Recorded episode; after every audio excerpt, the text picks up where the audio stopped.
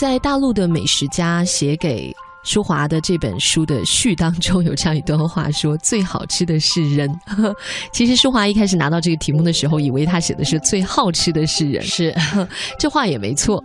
人呢，在吃的这件事情上面，真的是，呃，发挥了人的这种创造力、想象力和所有的智慧哈。那么舒华呢，在朋友圈当中也是很爱做吃的。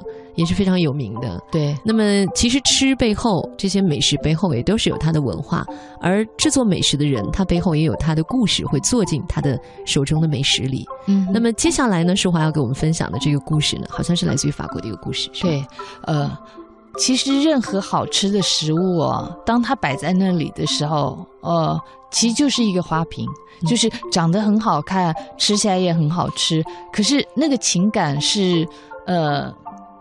就是这样淡淡的过去而已。可是呢，当一个食物背后有人的故事在里面，我觉得那个食物就完全不一样了。那呃，我今天想跟大家分享就是一个外婆的魔法小蛋糕。他是我一位法国朋友，那在这里我们就叫她艾利克。嗯，他从小呢就是那个很笨的孩子，他只要呃。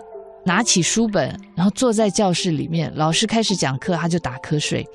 可是很奇怪，下课铃响呢，他就生龙活虎，嗯，然后啊四处跑跳啊这样子。可是呢，所以所以这样的人呢，大家可以想象他的读书成绩会有多好。在法国跟其他地方一样，大概十八岁的时候就高中毕业嘛。那艾利克呢，他很努力，最后高中。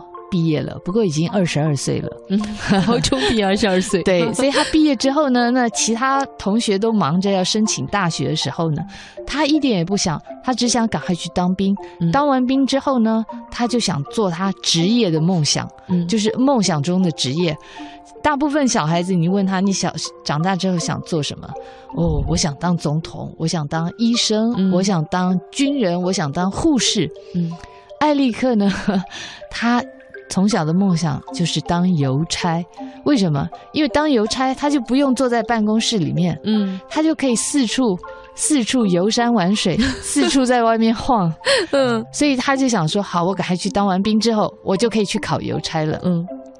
那你知道他当兵的时候如鱼得水，嗯，因为呢，艾利克。呃，说白一点，就是一个头脑简单、四肢发达的人，他蛮适合做这个。对，所以他在军队里面各种各种操练，完全难不倒他。嗯，然后他得到好多奖杯哦，锦呃锦标赛的金牌这样子。嗯，所以呢，他们部队长就很欣赏他，就问他说：“哎，你要不要转职业军人？”嗯。他很想，因为他觉得，嗯，职业军军人赚的钱比邮差多嘛。嗯。可是他又很担心，说，我当了职业军人，万一被调调到不同的营区，调的比较远之后，女朋友会不会变心啊？嗯。所以他就有点疑呃疑惑。嗯。呃，然后就在他退伍前一个月呢，他部队长又问他这件事情，他正好要休假嘛，他说，嗯，休完假之后我就。回来就跟队长报告我的决定，嗯，所以他后来就骑了摩托车，他家其实住在营区附近，这样他就骑摩托车回家，然后哎，就到了一个路口停下来，然后停下来的时候，他就开始在想说，嗯，我是要一回去就跟女朋友讲这件事情呢，还是说等到休假前再把这件事情跟他讲？休假结束前再跟他讲？对，就在犹豫的时候呢。发生了一件事情，嗯，因为他这个车道对面大家都是红灯嘛，嗯，所以前面横行的是绿灯，可是呢，他对面就有一辆车，想说，哎，都没有车子嘛，他就想闯红灯，嗯，可是呢，想不到这个横行是绿灯的车道来了一辆大卡车，正好是绿灯要变黄灯，那那这辆大卡车他当然也想要赶快过抢一下那个黄灯，对，所以呢，两辆车。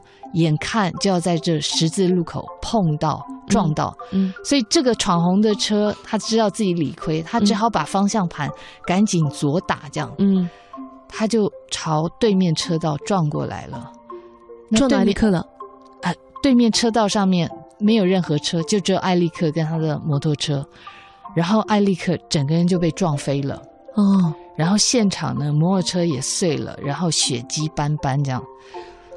后来呢，艾利克他睡了好久好久，昏迷好久，终于清醒过来。清醒过来呢，哎，他就发现他躺在病床上，嗯，旁边是他爸爸妈妈，他就问说：“哎，我发生什么事情？”妈妈就简单讲：“哎，你出车祸了。”嗯，他心里想说：“哎，就个小车祸，你们干嘛这么严肃啊？”嗯，然后，然后他这时候口渴，他就想伸手伸出右手去拿旁边的水杯。哎，他就觉得奇怪，我的手明明觉得已经伸出去了，可是我怎么就抓不到旁边那个水杯呢？嗯，试了好几次，越试越急，他就受不了，他就干脆坐起来。结果坐起来之后，他才发现他的右脚被高高吊着，然后绑着纱布，然后他慢慢往上看，往上看，他才发现他的右肩膀裹着厚厚的纱布。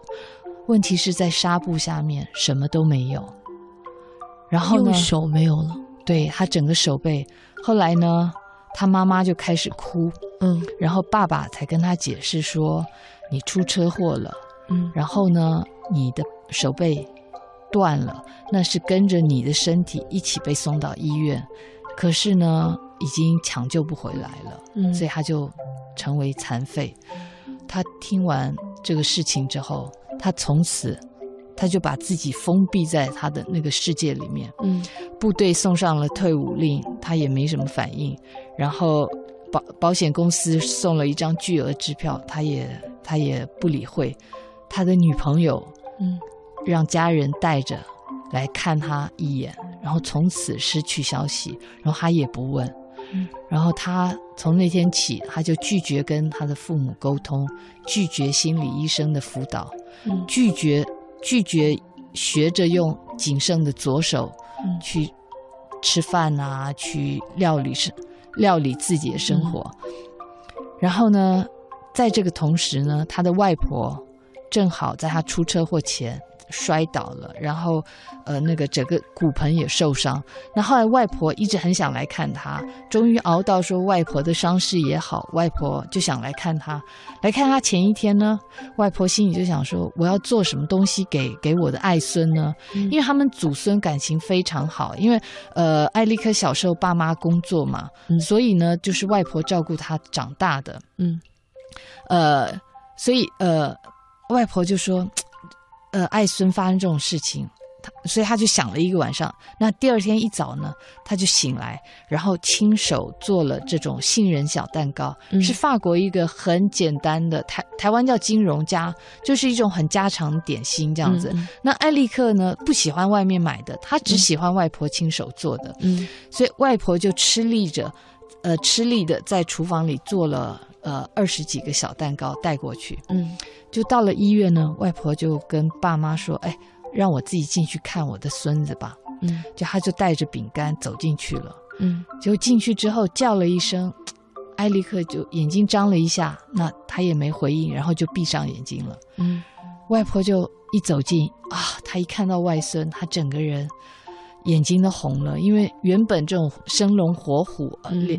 脸色队里的尖兵啊，对，然后现在整个人就是这样苍白的，然后瘦了一大圈。他很难过，他很想摸摸艾利克的脸，可是又很怕把他吵醒，所以他不得，他很难过，他就还是拿出小蛋糕，然后又准备了一杯水放在桌子旁边，这样，然后接着就红着眼就准备走出去了。嗯，其实呢，躺在床上的艾利克，他早就听到外婆来了，也听到外婆要走。可是他就是不敢张开眼睛，因为他觉得他只要一张开眼睛，他就面对他就得面对自己残废的事实。嗯，所以你知道，那可是他自己又觉得对对外婆对爸妈很过意不去。嗯，就在这很难熬的时刻，哎，他突然闻到一股香味，一股非常熟悉、很甜美、很很温暖的香味。